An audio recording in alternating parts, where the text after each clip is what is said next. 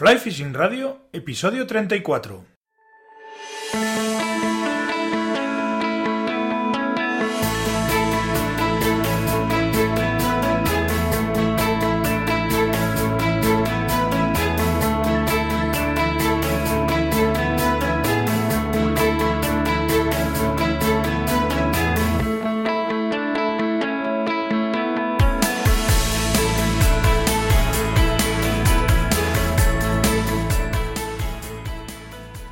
Bienvenidos a un nuevo episodio de Fly Fishing Radio, el primer podcast de pesca con mosca en español. Soy Miquel Coronado y durante la próxima media hora vamos a hablar de pesca con mosca. Una semana más contamos con el patrocinio de Click and Fish, la app con la que puedes organizar tus jornadas de pesca. Una de las funcionalidades más interesantes de la aplicación son las cámaras web, con las que tendremos una visión clara de las condiciones tanto acuáticas como climáticas del tramo al que deseemos ir y así podamos elegir el tramo que nos va a ofrecer mejores condiciones para practicar la pesca. Ya he activado el registro de usuarios en charlas de pesca, ya os podéis dar de alta, ya os podéis registrar ¿eh? y podéis eh, entrar al apartado y a la parte de, de suscriptores.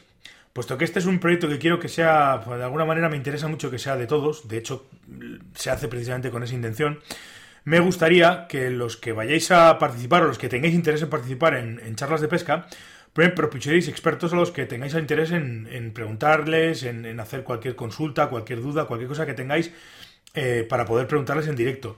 ¿eh? Eh, dejaré, antes de nada, un, formulario en la página web de, charlas de pesca, en el inicio, en la página, en la home, vamos, para que lo utilicéis y podáis, de alguna manera, mm, contarme o decirme cuáles son los expertos que tenéis interés en que, en que vengan a, darnos una charla.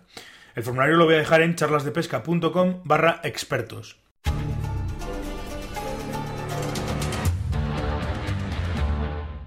Buenos días a todos. Eh, esta semana estamos con eh, Alberto López, eh, Truchabú, en, internet, con su página web de, de, bambú, bajos de torsionados y tal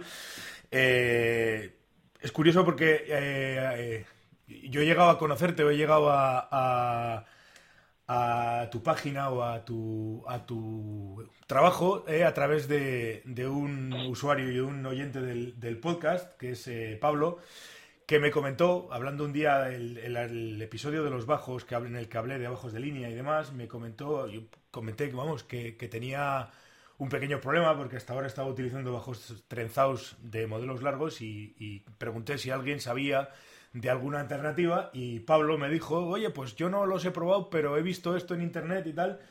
Y, a lo mejor sería interesante. Entonces me puse a investigar el tema de los, de los trenzados y de los bajos torsionados y caí en tu, en tu página y empecé a investigar y la verdad es que tengo mucho interés en hablar contigo. Así que bueno, eh, paso a presentaros, es eh, Alberto López, como he dicho, Truchabú en, en Internet. ¿Qué tal? Buenos días, ¿cómo estás, Alberto? Buenos días, Miquel. ¿Qué tal? Pues nada, aquí como estaba pues aquí estoy para lo que necesites.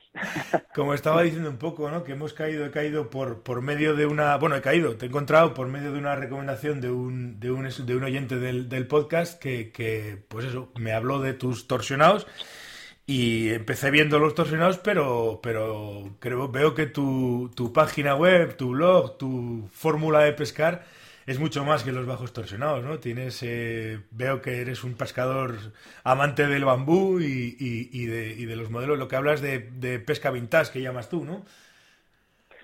Sí, sí, sí. Em, eh, bueno, a lo largo ya he probado muchas cosas y, he echado mucho de menos eh, una recuperación, un revival ahora que está tan de moda eh, viejas técnicas de pesca que mucha gente piensa que son obsoletas, pero realmente son muy, muy actuales, ¿no? Por las ventajas que puede, sobre todo cuando ya llevas muchos años pescando y, lo que te apetece es eh, probar cosas diferentes, ¿no? Que al final es la esencia de la pesca, ¿no? Sensación y, y probar y experimentar cosas diferentes. Siempre, yo creo que desde el inicio he tenido la tendencia, y así me enseñaron, quizá porque en el inicio había menos eh, cantidad de material de la que podemos encontrar ahora o, en las páginas web o, en las tiendas, eh, tanto para montaje como para mm, materiales de, de nylons o de carretes o de colas de rata. Esto ahora que parece muy extendido, hace 25 años, pues era mínimo, ¿no? Había pocas tiendas, eh, todo el que viajaba a Estados Unidos tenía con una maleta llena de material y si no, pues teníamos que ir a gallineros a por plumas en volumen o, a ciertos, veíamos muchas veces pájaros muertos. Eh, yo me acuerdo una vez un, golpe que dio un, búho, el pobrecillo, o la lechuza, no me da un búho, se chocó con el coche, paramos, eh, mi mujer y yo, y, desgraciadamente no teníamos nada que hacer, ya había muerto y, le dije a mi mujer, espérate que voy a quitarle unas plumas porque creo que son aprovechables. Y sí. eres un degenerado de la pesca, ¿no? Es decir, teníamos mucha falta y mucha ansia por tener cosas. Entonces, en aquellos años ya empecé a, plantearme de construírmelo yo, construirme las cosas yo. Y eh, de ahí un poquito, pues las evoluciones, incluso me construí un par de chalecos pero sobre todo lo que más importancia tenía para mí en el ámbito de la, pesca. ¿no? una vez que te han enseñado y tienes buenos maestros, y yo estuve gracias a Dios en lanzado, y te haces un lanzador medio, estándar, pues las cañas y, mi obsesión, que han sido los bajos de línea. ¿no? Eh, en el tema de las cañas, pues, eh, y volviendo al tema un poco del torsionado, pues he visto pescar en diferentes países con bambú, tuve algún maestro que me dejó pescar con ella, pero sobre todo eh, siempre he sido un amante de las, de las acciones medias, de las acciones suaves, quizá por el tipo de ríos que he pescado. Yo vivo en Madrid y he pescado muchísimo toda la zona centro, sobre todo toda la zona en sus momentos de álgidos de pesca, de grandes truchas, pues de, toda la zona de Castilla-La Mancha, ¿no? Sobre todo, Em, y, entonces mis orígenes era pues pescar el, gallo, o era pescar el tajo, era pescar cualquiera de los ríos que, pudiéramos, o en Cuenca, ¿no? cualquiera de ellos, que pudiéramos tener a una distancia para un madrileño de 250 kilómetros más o menos, 300 kilómetros. al mínimo había que hacer esas distancias. Además, ríos, complicados. Sí, sí, y, ríos míticos además, el Tajo, el Gallo, pues estás hablando de ríos que cualquiera que lleve tiempo los, los, los, conoce, vamos, por lo menos ha ido a hablar de ellos.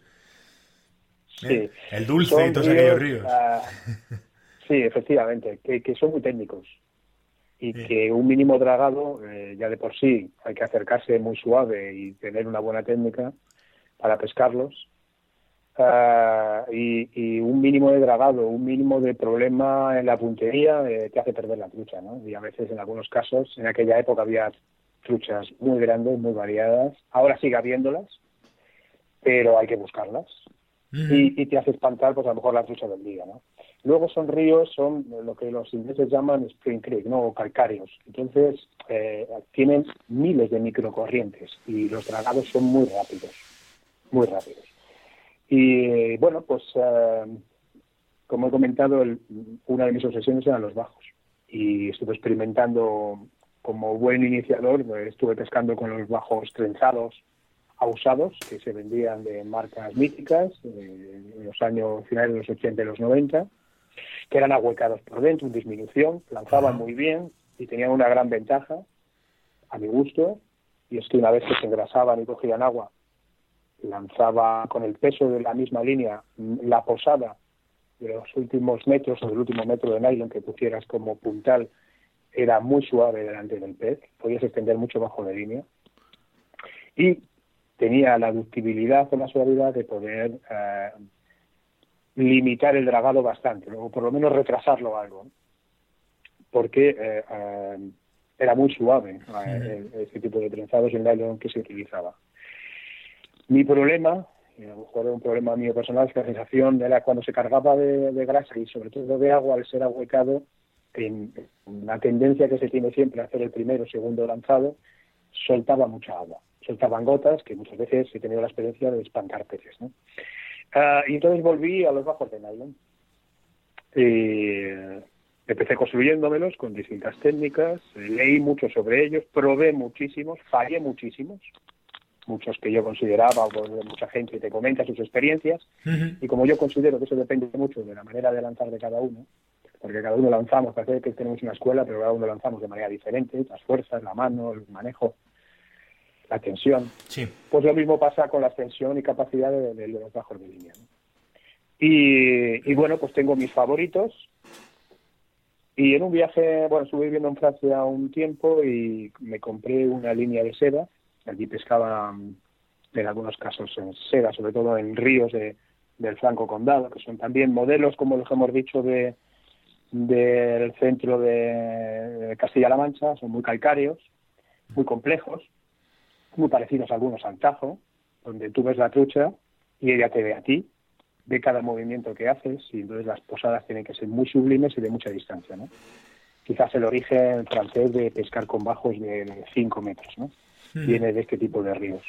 Y eh, al comprar la seda, me acuerdo que era una seda de línea 4 de una marca de Fénix, una estándar eh, muy conocida. El, el, propio de la tienda, el dueño, me dijo, mira, te vas a llevar, te voy a regalar este, este bajo, una cola de rata torsionada hecha de, de seda, hilo de seda de montaje de moscas. Y ante mi primera desconfianza, porque me parecía que iba a coger mucha agua, que pesaba poco, me dijo, oye, esto es una maravilla, y sobre todo para el tipo de ríos que tú sueles pescar, que es la zona del Franco Condado, que son muy calcáreos, muy complejos. Una equivalencia en España podría ser el Tajo, ¿no? por decir un río de equivalente. Son complejos, esto te va a funcionar porque vas a poder a tu gusto y según lances poner eh, unos puntales o completos de una sola línea o puedes hacer un escalado, ¿no? Y ya me aconsejó algunos escalados. Y efectivamente, pues eh, me fui a pescar con ellos, me pareció una maravilla. Eh, en esa época pescaba el 80% a seca y luego pues ahogada y ninfa. Y para las tres técnicas me pareció bastante, bastante, o sea, adaptaba bastante bien a mis necesidades. Luego lo llevé a cañas ya de, de, de grafito con cola de rata artificial y, eh, y funcionaba a las mil maravillas, con la gran diferencia que desde la misma cola de rata hasta que acababa, en esta la longitud me parece que eran unos dos metros, eh, tenía una mínima disminución. Y tenía eh, tres ventajas. Las dos que hablaba antes del trenzado, y es que coge peso, y engrasado coge peso y da fuerza para extender un bajo de línea largo, extendía hasta dos, tres metros de, de nylon posterior a este torsionado. Y sobre todo, no coge agua, o coge mínimamente agua, porque el principio es el, básico, el, mismo de, las, las colas de rata ese, ¿no? el objetivo es que al estar engrasado esté flotando por encima, no, no dentro de la superficie de, del agua, está flotando como un, patina, un patinador ¿no? por encima del agua y entonces coge la ventaja de hacer las, las posadas muy suaves, mínimo recoge las corrientes o las evita hasta que ya son comprimidas por la propia línea de seda y eh, coge sobre todo, pues como decía, la fuerza de, de poder lanzar moscas medianas, grandes o pequeñas a, muy alejados de lo que era la cola de rata, ¿no? Y bueno, dije, bueno, esto, tengo que construirlo yo, no debe parecer muy complicado. antes de nada, en ello. Alberto, antes de nada, déjame, porque por si alguien no, no, lo, no, lo, no lo sabe o, no termina del tema de las sedas, en el, episodio que hicimos, que hice de hablando de las líneas, hablábamos de densidades. Lo que pasa es que las líneas de seda no flotan por densidad, flotan por tensión superficial, que no es lo mismo. la diferencia es esa que está por encima de la de la de la, de la línea del agua, por, decirlo de alguna manera. Entonces, al, flotar por tensión superficial, lógicamente, influye menos los dragados y, y, cogen menos agua, evidentemente. Simplemente era ese apunte por, porque ese tipo de, de, flotabilidad, por decirlo de alguna manera, no es la misma en una línea de seda que en una línea de, de plástico. Efectivamente, yo la, bueno, la gran ventaja no solamente es la flotación y sino que es el recogimiento de la línea, ¿no? Al final, para no molestar a ciertos entornos y posturas cuando se pesca muy técnica a ciertos peces, el recogimiento de la línea mm, en superficie, flotando en superficie, por tensión superficial, como dices tú, es eh, mucho más fácil y menos intrusiva, ¿no? Claro. Pero eh, bueno, lo que comentaba un poquito de los bajos es que al final dices que tengo que construirlo, ¿no? Y me puse a investigar en el mercado y en uno de los viajes a Estados Unidos, en un evento, contacté con Katy Scott, una escritora de libros de pesca, en torno a pesca, sobre mm. todo de sensaciones, de, su marido también construye cañas de bambú, pero ella se especializó en este tipo de, de bajos. Tengo que decir que no es nada nuevo, que este tipo de bajos son los mismos o muy parecidos, o sea, en principio técnico, al que se hacía en el siglo XIX cuando se hacían con hilos de gusano. ¿De acuerdo? eh, y que otros escritores o pescadores clásicos de los que todos hemos tenido noticia a lo largo de, muchos años lo tienen en su, en su, eh, en su mochila y lo ponen de vez en cuando. Eh, vamos a ver, este tipo de bajos no es que sirvan para todo. ¿no? Así que se, cuando acudes a ver el análisis de, este tipo de bajos torsionados, y, Sí, yo los pesco mayoritariamente a seca, pero bueno, si no nos da suficiente grasa, pues puedes hacerlos de que sea una línea intermedia, si quieres verlo así. Y si no le das nada y le humedeces bien, es una línea semi hundida, ¿no? eh, bueno, allí haya uno, pues por ejemplo, para pescar ahogada, hay mucha gente que con las técnicas tradicionales de pescar arriba abajo, pues lo que quiere es que vayan a media agua, ¿no? la pareja o la mosca ahogada individualizada que utilice. Eh, bueno, pues lo mejor es evitar o utilizar un bajo torsionado en esta línea que coja agua suficiente. No tiene el peso de la línea hundida, pero sí que sabes que está en el rango entre, tú vas a poder elegir o pescar a dos dedos por debajo del agua o a un metro debajo del agua. Para pescar en agua. Eh, bueno, pues al final me puse a experimentar y favorecí una serie de, perfiles que a mí me parecían, por mi manera de lanzar, eh, que, le gustaría a la gente y es un poco lo que ellos están viendo. Yo los utilizo muy a menudo, no los utilizo siempre, los utilizo para ciertos tipos de ríos y luego hay veces que digo que yo mismo, o sea, no, me convierto como se diría ahora en un talibán, ¿no? De, de una una técnica o, de un modelo. No, yo pesco mucho con nylon, eh, pesco con nylon construidos por mí, nylons de, hace muchos años. A lo que me refiero es que los modelos no son ahora las nuevas técnicas de poner 18 pies, 7 metros, pero, pero bueno, alterno y, y creo que es una vuelta al pasado y a utilizar eh, y minimizar una serie de riesgos que tenemos en el río. Y hay que saberlo cuándo utilizarlos y cómo utilizarlos. Con el tema de las cañas de bambú, pues me pasó algo por el estilo. ¿no? Ya mm, con mi experiencia de cañas suaves, sobre todo en la parte de grafito y, alguna experiencia de compañeros y pequeños maestros que, siempre tenían sus cañas de bambú para, para pescar sus ratos libres y sus huequines, más que sacar truchas siempre sensación, me, me prestaban a lanzar, ¿no? Y, y me gustó mucho y, volviendo a Estados Unidos, en un evento en Estados Unidos, pues conocí a algunos de los grandes fabricantes y, me metieron el gusanillo. La gran ventaja en este tipo de eventos y ferias es que eh, te permiten o te facilitan mucho, siempre pensando en la venta, por supuesto, ¿no? Pero en el ámbito del bambú parece que, que la gente lo que anda buscando más es que tú disfrutes con la artesanía que ellos han hecho y que, y que lo valores en, en su justa medida. Sí, básicamente y, porque... y te facilitan mucho. Sí, no, te decía que básicamente porque, porque me imagino que, bueno, me imagino no, el, americano al final lo que quiere, al ser un producto de artesano, por decirlo de alguna manera, lo que quiere es que, pues eso, que tú lo que compres te guste y todo. En ese aspecto, los estadounidenses el tema del marketing y de la venta lo tienen muy, muy, bien pensado, todo desde hace muchos años además. Lo tienen, Sí, sí, sí, Bueno, dentro del mundo del bambú hay tres niveles, ¿no? Está el nivel, hay, hay un nivel que es el nivel chino, el modelo chino, el modelo Amazon, llamémoslo así, en el cual han surgido, porque ha habido un revival en Estados Unidos, yo creo que a nivel mundial, del bambú. Eh, han surgido y han vuelto muchos fabricantes o artesanos, y hay algunos que trabajan en volumen. Son cañas más baratas y con tres perfiles normalmente. O sea, cuando digo tres perfiles, pues tres longitudes con tres pesos, ¿no?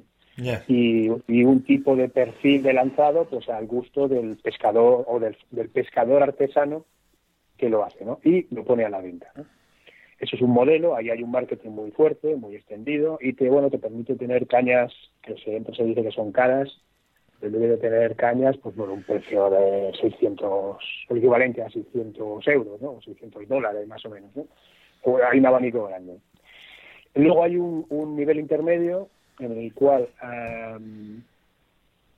trabajan en dos líneas, en hacer cañas y en hacer perfiles. Hay muchas veces que dicen, mira, tú no sabes construir lo que son poner las piezas del bambú, pero yo te voy a hacer los perfiles y luego tú construyes las anillas, es un poco como, como cuando nosotros compramos una casa, una caña de grafito y lo que tenemos es el blank, ¿no? Y es construirlo. Bueno, pues por el estilo. Hay gente que se ha especializado en extender perfiles de, bambú y luego tú los construyes a tu gusto y, con tus colores y tus diseños.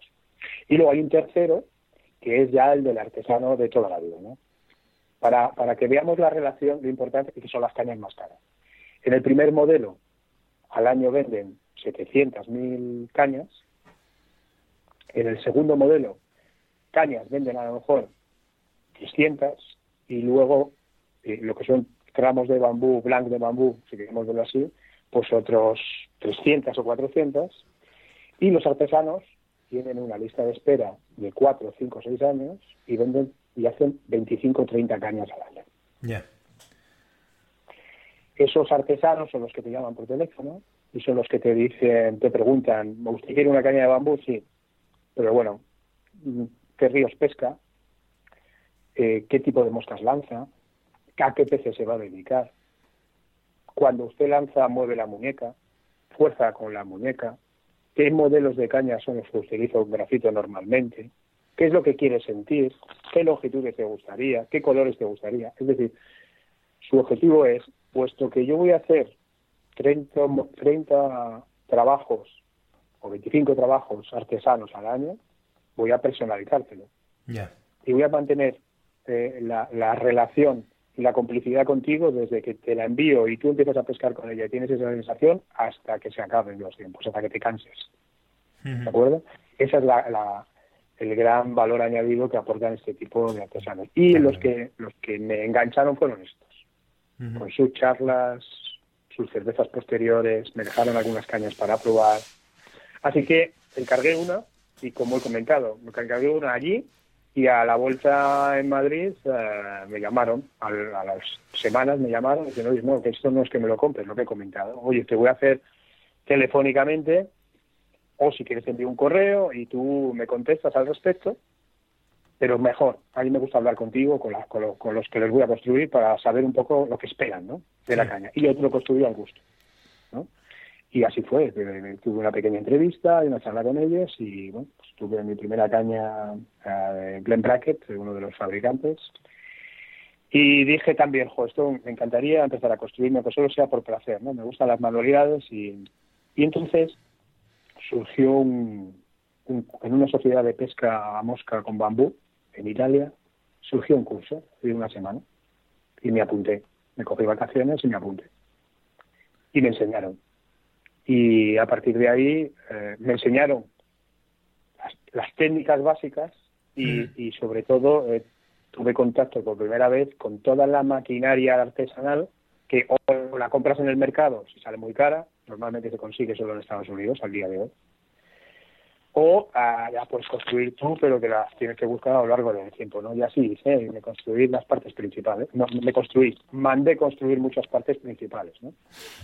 Hay, eh, o sea, las técnicas, pues, eh, yo, yo cuando he construido caña de bambú, lo que hago es desde, el propio blanco, que es un tubo de, y, em, eh, de bambú, de Tonkin, y con acuerdos con con terceros y distribuidores que me lo puedan dar, que tiene que tener unas características especiales. A partir de ahí yo empiezo ya la división y pensando en un modelo de caña, si me lo han pedido o yo me lo construyo para mí, el tipo de perfil que quiero, la longitud, yo ya voy haciendo los cortes, la unión de los cortes, el pegar y luego una vez de todo eso hacer el perfil específico que yo quiero a base de lija y trabajo manual. Y bueno, construir una caña, por estos artesanos dura un año y medio, o un año, depende, eh, depende de, lo que hayas pedido. En mi caso yo tardo unos siete meses, porque yo hago una, dos cañas, tres cañas, Y, pero tardo siete meses. Tampoco es una dedicación exclusiva, pero tampoco puedes hacer eh, muchas cañas, a no ser que tengas un, panel de fabricación más amplia, porque solamente los barnizados, pues eh, tiene que estar un mes secándose casi, para asegurar que coge el rigor. Y, eh, bueno, y empecé a apostar, a, compré bambú, me empecé a, construir bambú, algunas fallé muchísimo, de inicio se rompieron algunas y otras pues eh, fui adaptándolas hasta que ya encontré pues la manera la manera fehaciente de construirlas. Pero sobre todo soy pescador de bambú, más que constructor, eso lo hago más por hobby, pero soy pescador de bambú, ¿no? Eh, está claro. Yo creo que no hay nada, para mí, para mí, no hay nada mejor que una caña de bambú para, para pescar suave, pero con fuerza, para hacer posadas maravillosas, para proteger los puntales más finos que te puedas imaginar, para luchar y, traer las truchas pronto a tu sacadera y poderlas recuperar, no cansarlas. Eh, y luego las sensaciones. Abrir el tubo, oler al barniz, eh, ponerla, ver la belleza de cómo está construida, la mm. personalización, la propia firma, sabes que esto ha tardado un año y pico. Sí. hay una gran equivocación en el mercado, quizás por desconocimiento, se piensa siempre en la relación que hay o que ha habido, la cultura que ha habido de, la pesca con bambú, es que son cañas muy muy parabólicas, muy suaves, que curvan mucho. No, pues la gran ventaja del bambú es que tú puedes construir, bueno, creo que al día de hoy es el único material con el que se hacen cañas para pescar a mosca, que tú puedes construir el perfil, eh, cualquier perfil, porque al final se basa en el lijado. No se basa en una construcción mecánica que haya detrás. Entonces, eh, la experimentación es infinita. Hay una base de datos de otra gente y de todos los fabricantes a nivel mundial. También hay un, un revival en Europa de las cañas de bambú, hay una base de datos de perfiles infinitas. Cuando hablo de perfiles, estoy hablando el usado, si quieres, en, tu caña, ¿vale? Y eso va a depender mucho que sea más rápida, menos rápida, eh, más lenta y eh, la técnica de a lo que estés acostumbrado para tú lanzar, ¿no? Entonces, la, la experimentación es infinita, infinita. Y los modelos infinitos. Y eh, yo diría que hay otro otro otro miedo eh, escénico a las cañas de bambú y es que se rompen. O sea, la tendencia del juego es tan caro y se hace tan artesanal, no deja de ser madera. Bueno, tengo que decir que, que posiblemente se rompan eh, la estadística un 200% más las cañas de, de grafito que cualquiera de, bambú. Si el bambú está bien pegado, bien cohesionado y es bambú, Tonkin, eh, que puede aguantar toda la vida. Incluso aguanta mucho mejor los golpes, ¿eh? mucho mejor los golpes. Tenemos que pensar, y a lo mejor es algo que no sabe la gente, que estas, estas, estos bambús, lo que es la caña de bambú, de chonking, eh, se mueve con vientos en las montañas donde se da de 100, 200 kilómetros por hora en alta montaña y, se mimbrean permanentemente y son irreductibles. Con este tipo de, de bambús se hacen uh, muchísimos eh, andamios en, en China, en la parte de China donde se producen, ¿no? O sea que, se aguantan muchísimo mejor el peso. Ha habido una tendencia a veces que se decía, oiga, otro miedo escénico, es que el bambú cuando coge la forma y coges varios peces, se te curva y coge una posición. Bien, eso va a depender del tipo de bambú. Entonces, eh, durante muchos años, muchos años, eh, el Tonkin se descubrió como fuerza sobre todo a principios del siglo XX, ¿no? Pero eh, sobre todo desde, desde la Segunda Guerra Mundial, que se cerró el mercado chino a las exportaciones, o sea, ya con la invasión japonesa en su momento y tal, se cerró la, el Tonkin dejó de existir. Y entonces las cañas de bambú, tanto en Europa como en América, en todos los países, se hacían de bambú de Calcuta. Bambú de Calcuta se hacen buenas cañas, pero eh, coge mucha memoria. Por eso nos podemos encontrar muchas cañas de bambú de las montas antiguas, de las que se venden de segunda mano con precios elevados, porque no dejan, ya volvemos al tema artesanal y el valor que se hay detrás de ellas, pero que han cogido una cierta forma o deformación en el puntal o en la misma caña. Esas, diría que el 80-90% son, son bambú de Calcuta. No es bambú tonkin. ¿Cuándo se liberalizó? Pues cuando desapareció Mao y empezó a haber una expansión un poquito más comercial por parte de, de China. Entonces, una de las primeras cosas que liberaron fue la exportación del bambú tonkin. Y eh, me parece, si no hay error, me parece que es en el año 81, 82. Y a partir de ahí otra vez se recuperó el bambú tonkin, que es más caro que el, que el, que el bambú de Calcuta. Me imagino. Eh, yo invitaría a la gente que lo probase. Forma parte del entorno del río, yo creo que es una personalización, es al final es todo natural, si te das cuenta, al final he tendido eh, caña de madera, sumamente natural y artesanal, bajos de línea de cera, también natural, artesanal.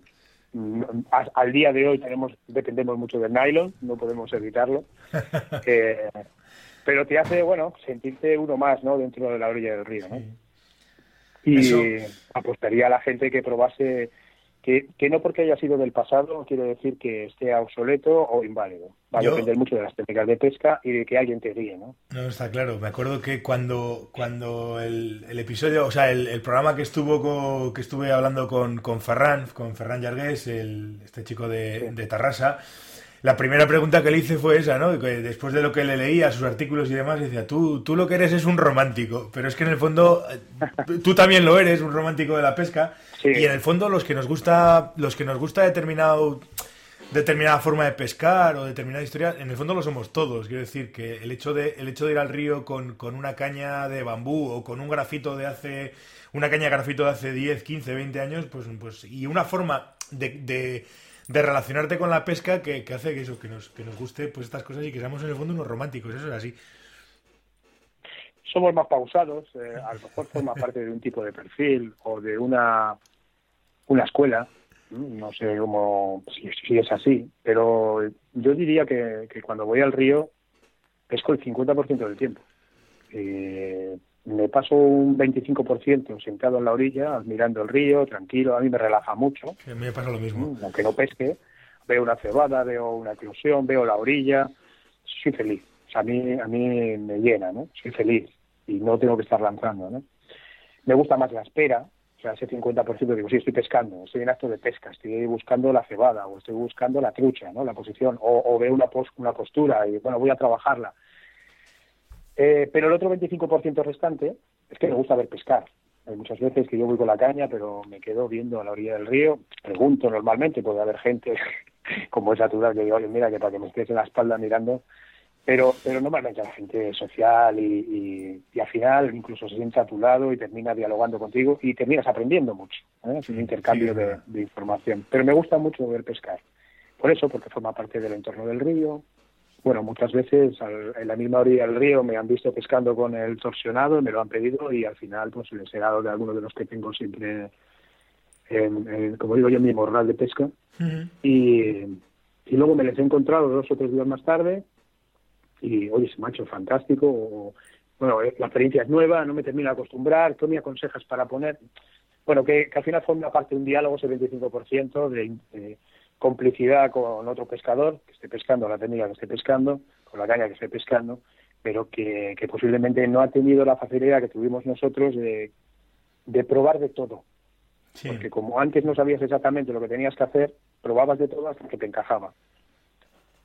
Ahora, alguna vez yo creo que lo hemos hablado, pero veo gente muy especializada ¿no? en los ríos. ¿no? Yo pesco a ninfa y a perdigón, o yo pesco a seca solo y creo que pues, volviendo a las esencias y al romanticismo de la pesca pues se pierden o no se utilizan otras técnicas que son igualmente eficaces que hace 100 años o hace 50 Uy, Solamente es tener el valor de poner la, o la mosca o la técnica Y, tirar millas. Con ese tema de la, de la eficacia, muchas veces lo que decías, ¿no? El tema del 50% o el 100%, yo he llegado a la conclusión muchas veces que para mí la pesca con mosca ni siquiera es eficacia. Si, yo quisiera ser eficaz pescando, no, no pescaría mosca, pescaría cualquier otra fórmula. No sé, es una forma de, no sé, de, hacer las cosas de otra manera y de, y de darle a todo su, su, pausa, su justa medida y demás. Y, lo, que me ha llamado a mí siempre la atención y por lo que me gusta tanto la pesca con mosca es por eso. Porque, porque no, se, no, no se trata de ser efectivo, se trata de disfrutar las, las las jornadas y no te digo las capturas o lo que haga falta. Se trata de disfrutar del lance, se trata de disfrutar del entorno. Tiene, tiene, tiene otro tipo de connotaciones, aparte de, aparte de ser más o menos eficaz. Bueno, yo creo que, Miquel, yo creo que también es un evangelio entre, entre todas, la, todo, ¿no? Yo estoy pensando en la pesca mosca, y, sí, estoy de acuerdo contigo que, que hay posiblemente otras técnicas que son que tienen más resultados en un corto espacio de tiempo, ¿no? Pero pero yo creo que es un evangelio, es decir, por ejemplo, la pesca a mosca ahogada, ¿no? Eh, ya no solamente es la caña y el bajo de línea que coloques, sino también la, la, eh, la relación que tienes con el tipo de moscas. Has construido un tipo de mosca específica, sabes cómo utilizar ese tipo de mosca específica. El ponerlo en tu extremo, esa pareja de moscas aguadas hechas con perdiz, con los colores que tú consideras que van a ser, con el material natural que tú hayas, porque esto sería otra otra discusión, ¿no? Moscas con material natural o material artificial. Eh, la hayas colocado y tengas la fe, de pescar río arriba, si pescas con una mosca ahogada, como una emergente, o, pescar río abajo, al modelo tradicional de los 45 grados, como se pesca el salmón o se pesca el, el, eh, el, río en algunos casos, o se pesca las steelhead, ¿no? las arcoíris que vienen del mar de, en la, del Pacífico, eh, pues tiene un encanto, el, sentir el tironcito, ¿no? tiene un encanto tiene un ritmo, tiene, o sea, al final es una complicidad entre todas las partes, ¿no? Y sobre todo es que no se tiende a experimentar, o sea, nos concentramos en algo que sabemos y, me da pena, me da pena. Y muchas veces, igual que te comentaba los censados, me han visto a la orilla del río, nos cruzamos y ¿qué tal se da? Pues bueno, pues alguna entra, porque sí, ¿y con qué pesca? ¿Y eso qué? Vas con una ahogada, ¿y cómo pescas la ahogada? Y pues mira, pues en río arriba, igual que tú pescas la seca arriba o la pesca ¿Y qué es lo que hace? Volvemos al mismo tema del 25% de socialización, ¿no? Y al final, pues bueno, que me quedo con la alegría de decir, bueno, van a probar otra técnica. Les doy un par de moscas, las montan, ven cómo lo lanzo, ellos la ponen y bueno, con eso se llevan otra otra mochila llena de información. Yo creo que la gente ahora tiende a probar menos, pensando en los streamers, ¿no? Sea, se hacen miles de streamers. En España no hay una tendencia a pescar con streamers la trucha. No sabemos que se pesca algo, pero vamos, no, no con la, variabilidad que se pesca en otros países, ¿no? Y bueno, pues eh, por poner un ejemplo que quiera pescarlo más con, líneas más pesadas, ¿no? En, en, otro entorno, ¿no? E incluso las ninfas. Es curioso, pero cuando miro las cajas, bueno, eso pasa en la web, pero sobre todo pasa a la orilla del río.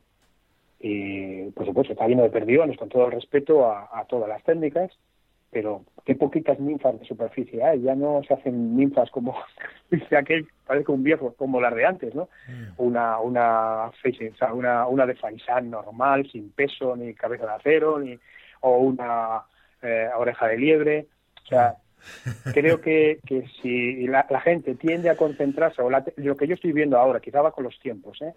A especializarse mucho en una cosa, que es muy eficaz para ellos, y me da igual que ya no, no me concentro si es pescador de, ninfa eh, con perdigón o no perdigón o, solamente a seca.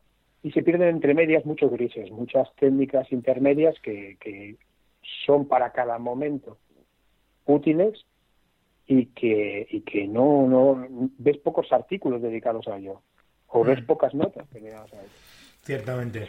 Y, y una de las cosas que yo suelo comentar y, y me gustaría dejarlo acá, ¿no? En tu programa.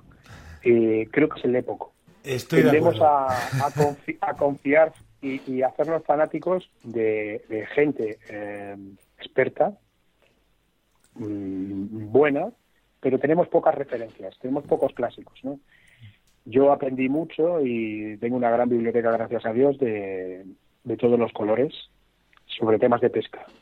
O ya no te voy a decir que sean técnicas o montajes, sino historias, libros de pesca, eh, anecdotarios, experiencias, sensaciones que las han publicado. Bueno, yo tengo la facilidad que leo en inglés, pero y, que a veces son poco accesibles, pero no ha habido en España una tendencia, por ejemplo, a, o ha sido muy limitada, ¿no? Al tipo de libros de, vale, de cogerla al lado de la chimenea y decirme, voy a conocer la experiencia que ha tenido este hombre a la orilla del río, a ver si coincide con la mía o no, o me aporta algo nuevo diferente. Sí, ya te entiendo. Yo creo que la gente lee poco en esa línea, no se leen los clásicos de siempre eh, y, se están perdiendo, pues eh, como hablábamos de otras técnicas, se están perdiendo unas, referencias y una manera de ver el río original. Que creemos que somos novedosos, pero, pero yo creo que todo ha evolucionado pero todo ya ha sido, muchas cosas han sido ya inventadas antes, ¿no? Pues sí. Así que como verás, vuelvo al ¿no? Al origen de la conversación. Bambú, eh, pero eh, eh, Miguel, em, no, no me alejo tampoco de la realidad. Me gusta el grafito, pesco mucho con grafito. Em, sí. Y, lo que pasa que sí que es verdad que tuve una época de comprar cañas de, última generación. He ido vendiendo muchas de ellas y me he quedado con los que han sido mi pasión para mí. ¿no? Y bueno, pues ahí tengo algunas míticas. En el blog mío hablo sobre esa comparativa, sin perder un ápice de cañas largas o cañas cortas, pero yo soy muy dado a mi técnica de pesca. Me gustan mucho los ríos donde muy técnicos, donde hay que meter la mosca en un hueco y entonces mis longitudes no pasan de nueve pies normalmente son ocho pies, ocho pies y medio.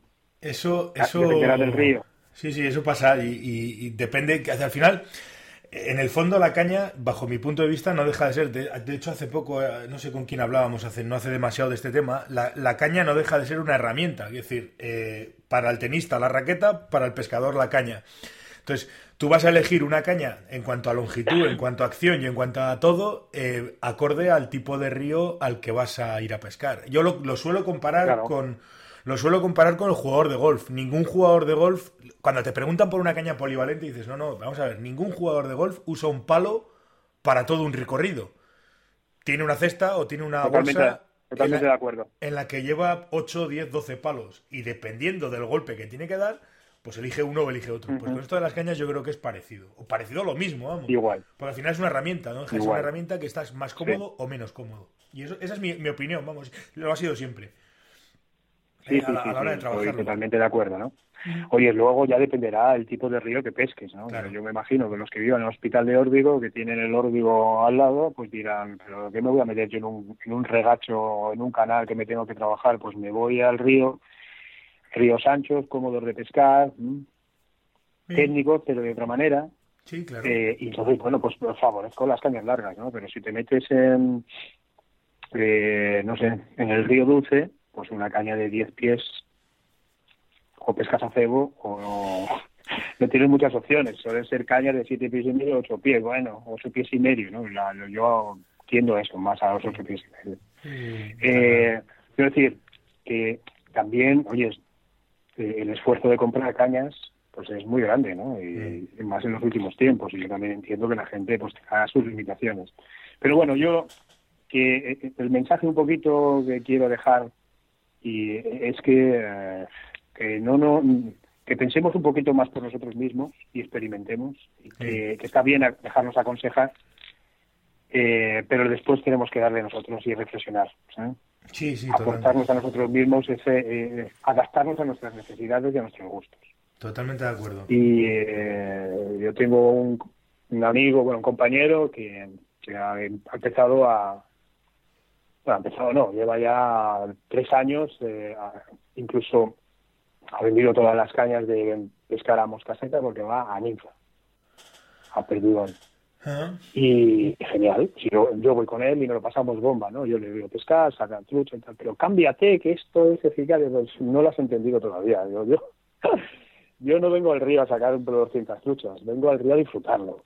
Entonces, me gusta la técnica que pesco y la tuya es tan válida como la mía. ¿no? Oye, que no quiere decir que yo con las cañas no pesque con perdido, pues claro, si yo no, no, no reniego absolutamente de nada.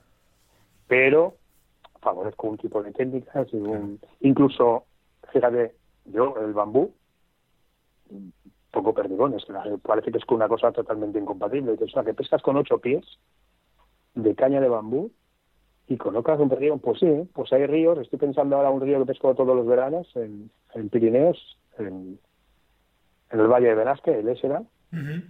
Bueno, ya lo conozco hace muchos años. qué, río, qué río, fantástico. Ya, eh, bueno, si lo conoces, pues sí, bueno, claro, lo eh, conozco. pues, eh, pues sí, pesco con ocho pies y, y, voy tentando, cuando no suben, pues voy tentando con la ninfa del color que sea con la ahogada a en cada piedra que encuentro o en cada postura que encuentro. Y a lo mejor no saco 50 truchas, pero a lo mejor saco cuatro y soy más feliz, ¿no? bueno, pues eso es un poquito la esencia de, lo que yo busco, ¿no? Esa idea vintage de ir al río, disfruta, adáctate a lo que a ti te gusta, explora, lee, porque siempre te van a enseñar algo diferente, y, y, con todo ello es lo que he llegado pues al bambú, a los torsionados, a, y a, bueno, pues a, las construcciones de los bajos o a, los modelos de moscas. Y esto es un poquito... Pues perfecto. Perfecto, muy bien. Solamente eh, tener el mono de salir y ya, porque claro, cuando se hablan de estos temas, lo que me entra es un mono ya de decir, ¿por qué no Pues voy está- al río este fin de semana? Está la cosa como para salir al río, porque, joder, bajan aquí por lo menos en, en esta zona nuestra, entre que en el Pirineo hay nieve para aburrir, porque estos días atrás ha estado nevando y demás, y todavía queda nieve para aburrir, y aquí ha llovido. Hoy, hoy no llueve, mira, hoy, hoy no llueve, pero ha estado toda la semana sin dejar de caer agua. Y tenemos el tema por aquí, por. Navarra y por Aragón, está la cosa chunga, así que hacer caso al río es complicado. Por eso te digo que lo del mono, pues es cada, día más. No, y yo, y creo más. que sí, yo creo que es general, ¿no? Mira, esa es otra de las cosas, ¿no? Eh, eh, yo me acuerdo hace, yo, yo llevo ahora ya 28 años pescando, más o menos, 28 años. Y al inicio me levantaba, lo hablaba también el otro día con mi compañero de pesca. Nos levantábamos a las 6 de la mañana, estábamos al amanecer y salíamos del río a las 11 de la noche. Sí, sí. Era una cosa, era una pasión, era sin combustible, ¿sabes? Sí, sí. pero que a lo mejor no pescábamos nada más que los truchas, porque estábamos en nuestros inicios de la mosca, te hablo de mosca, nosotros veníamos de pescar con cucharilla y bulldog, ¿no? Con bola, Mm. pero pero con la mosca pues estábamos allí y, y, y, y nos dedicamos sábados y domingos en las partes bajas del Bornova, que no hay truchas, hay eh, lo que hay son cachos y pero a, a lanzar horas y horas y horas para, para extender cada vez más, que de ahí venía el pique un poco de los bajos de línea. Bueno, pues es algo que con los años, yo no sé si es general, pero en mi caso, eh, ahora yo voy a pescar ya en mayo, empiezo la temporada en mayo y donde realmente, cuando realmente disfruto es junio, julio y agosto. Totalmente de Y acuerdo. luego ya octubre es buen mes, ¿no? Pero ya, bueno, los trabajos y la familia es Sí. más, más complejo. Pero, pero, y busco las horas, eh, bueno, saca de menos truchas, pero disfruto del río. Totalmente de acuerdo. Y no sí, quiere sí. decir que lo ames menos, es que, bueno, no sé si es por las edades o es simplemente porque porque ya no valoras tanto el, el intentar sacar el mayor número de truchas posible. ¿no? No, no, está, eso está clarísimo. Eso está clarísimo.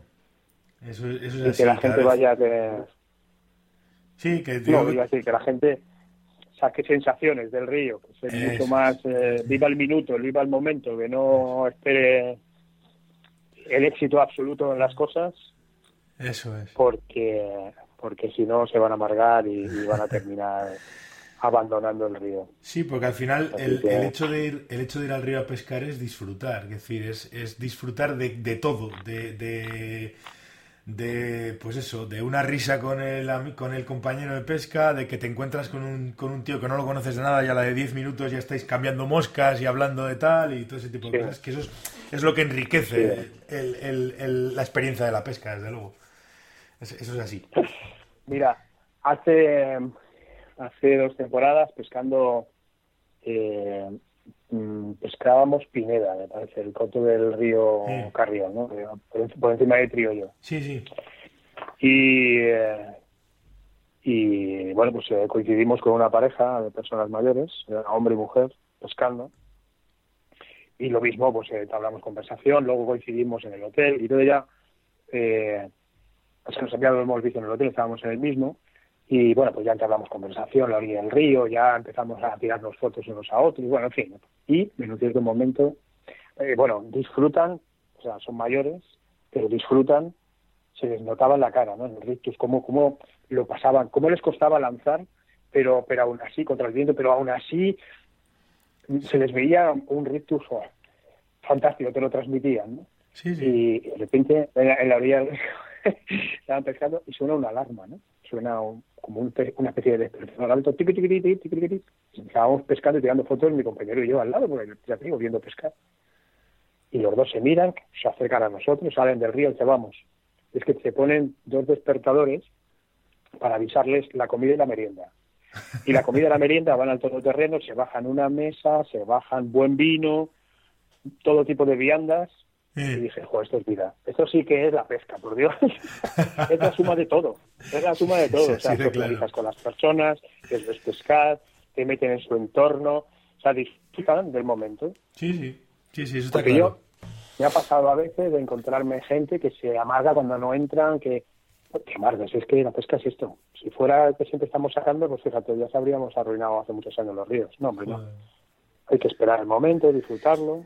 Y además, si, aunque cojas una, la que cojas vas a disfrutarla. Sí, es suficiente. Muchas veces te preguntan, oye, ¿tú cuántas, cuántas truchas has pescado? Y digo, no sé, yo es que eh, a, la de, a la de que cuento más de dos, me, no me enseñaron en el colegio y me pierdo, ya no sé contar más de dos. Si a mí me da igual coger una que dos mil, si es que me da lo mismo, si lo que quiero es estar en el río. Sí. sí. yo no recuerdo las truchas. Sí, claro. Yo recuerdo eh, el cansancio de capturarlas. Es decir, las que más recuerdo son las que más trabajo me han dado.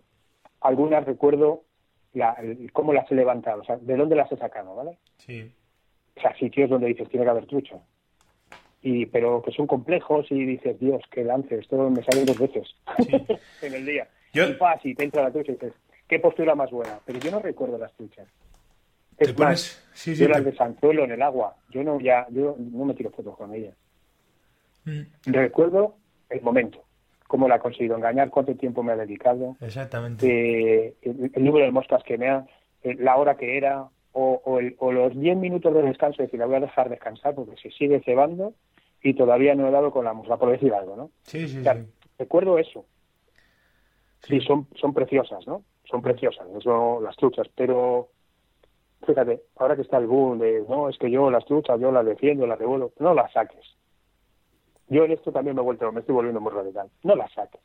O saca una, pero no saques todas para tirarme la foto, porque yo creo que al final no es tan beneficioso como pensamos, ¿no? No, seguramente Pero bueno, estas ya son visiones mías, visiones mías no, pero que tiene Sabes que ves a mucha gente con la trucha ahí puesta, grande, y la siguiente, y la siguiente. Pero tiene, tiene esa, esa forma de pensar tiene, tiene base, es decir, que al final eh, Claro, lógicamente pasa. Yo me acuerdo que antes más, cuando íbamos a pescar más, eh, prácticamente, como decías antes, todos los fines de semana, y, estabas metido horas y horas en el río, sí, la foto, el sacar, el no sé qué, el no sé cuántos. Yo hace mucho tiempo también que no, que no me dedico a sacar fotos a los peces, pues porque, quiero decir, porque el momento además de la captura es una cuestión casi, casi te diría que íntima, ¿no? es el hecho de que de que, pues, ¿te acuerdas, como dices, del, pez? No, no de cuántos has cogido, sino de los que realmente te han, te han supuesto un, un, reto sacarlos, ¿no? Que eso, es lo, bonito de, esto. Y las fotos, pues, hombre, de vez en cuando alguna, pero, pero tampoco te creas tú que es una cosa que yo, a mí me... yo, yo las tiro. Es, es más, eh, eh, publicando, he publicado en algunas revistas, y al final requieren fotografías, ¿no?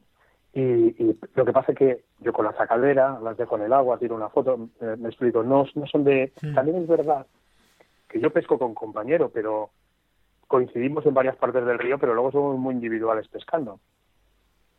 Salvo cuando decidimos ir a pescar juntos y entonces vamos con una caña y vamos turnándonos.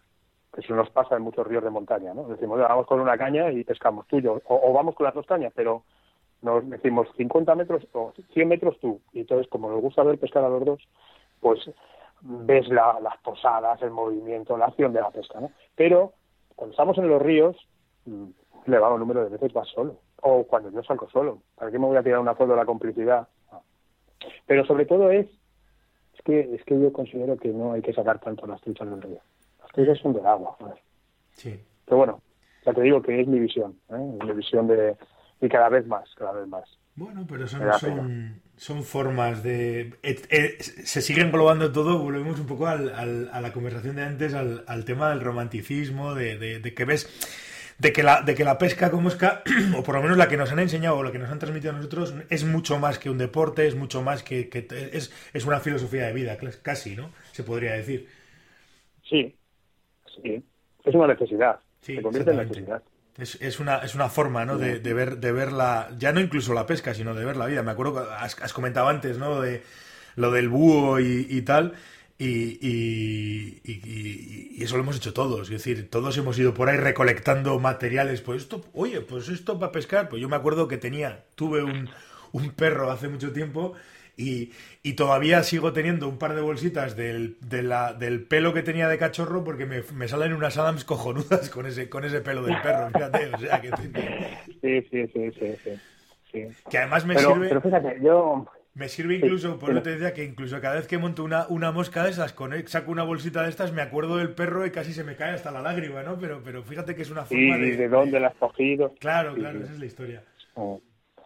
Sí, sí, así, así me ha nutrido a mí de, de mucho pavo real y sobre todo los cazadores, ¿no? Mucho mucho liebre, mucho yo no soy cazador, pero la gente que conozco siempre se acordaba de mí. Lo que pasa llega un momento de mira, con dos pieles ya me vale para largas temporadas. fíjate. no me traigáis mucho más porque porque es lo que hay, ¿no? Pero tú fíjate, yo yo aprendí mucho, aprendí, coincidí con gente que me hacía estar feliz en el río, gente muy mayor. Yo yo tengo un retiro todos los años, desde hace 20 años que lo descubrimos o nos lo aconsejaron y bueno, que es en, un valle en León, en la Cabrera Leonesa. Eh, y es un sitio donde yo al año, en julio, me voy a, finalizar la, media temporada, ¿no? Sabes que hay una, la, de no pantanos, ¿no? o el último fin de semana de julio o el penúltimo, a ver que coincida, ¿no? Ah. Pero lo de menos, nos vamos cuatro días o cinco días y es un entorno en el cual eh, ando el monte, bajo al río, a veces bajo al río pero no llevo caña, me gusta ver, hay alguna nutria, y, o sea, lo que te digo, eh, aunque solo sea tirar fotos de los paisajes, ¿no? Eh, otro día nos quedamos en un hostal, se llama El Abuelo, en, en Encinedo, y, nos prepara, tiene el entorno del cazador y del pescador, y entonces tú llegas del río al anochecer, en verano, sabes que anochece a las diez y media, y desde que sales del río, te desvistes, y, y sale, llegas hasta el sitio, se hacen las once y media, doce menos cuarto.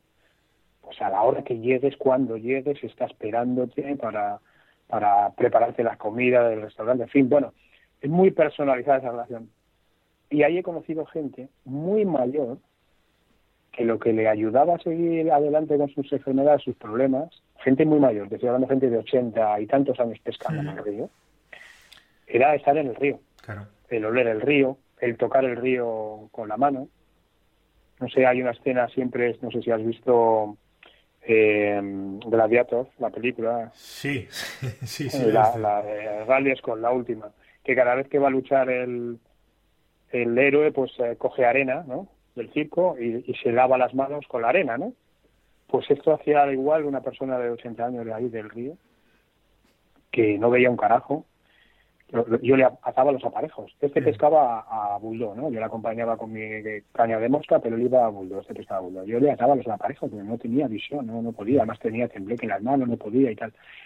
Y, pero necesitaba todos los días ir al río. Todos los días. Entonces, cuando los días que yo iba, le acompañaba, ya le buscaba un día, iba con él, le preparaba aquí a la orilla del río los aparejos y tal. Ahora se ponía en la misma, y lo que hacía era meter las dos manos y se las lavaba. Medía, la, como dice él, la temperatura, ¿no? y luego, en la orilla del río se transformaba. Se hacía un superhéroe. Era una persona que te digo que tenía unos movimientos de manos, no podía, le temblaban. Cuando cogía la caña, la tenía tal medida del río que te colocaba la bola en los huecos más insospechados. Y decía, pero ¿cómo puede lanzar de esta manera este hombre? Se transformaba, le daba la vida.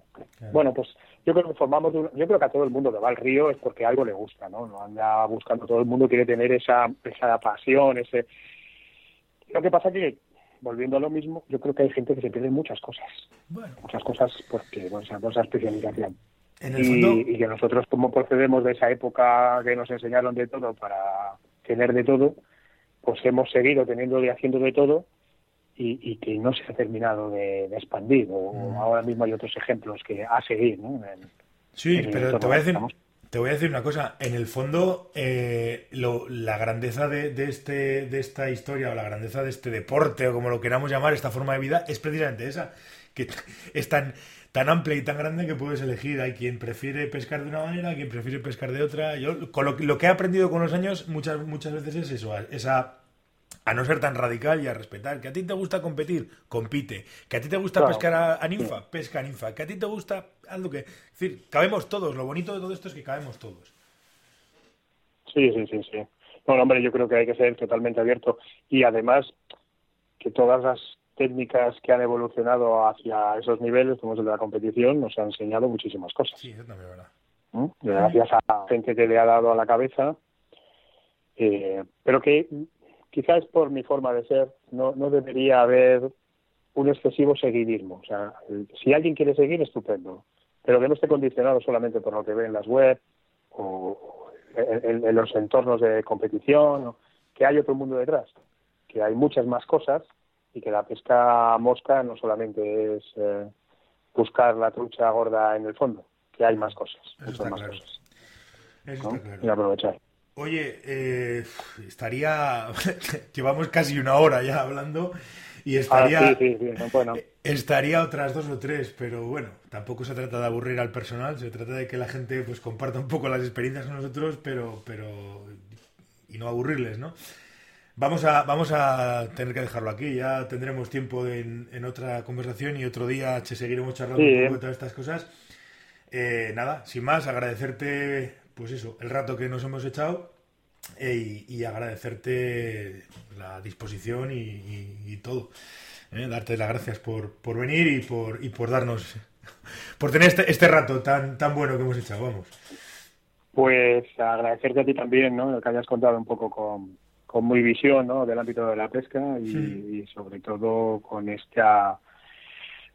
Yo creo que formo parte de este revival un poco de lo vintage, ¿no? Sí. De recordar el pasado que siempre se aprenden cosas nuevas. Además no hay que verdad. olvidarlo nunca.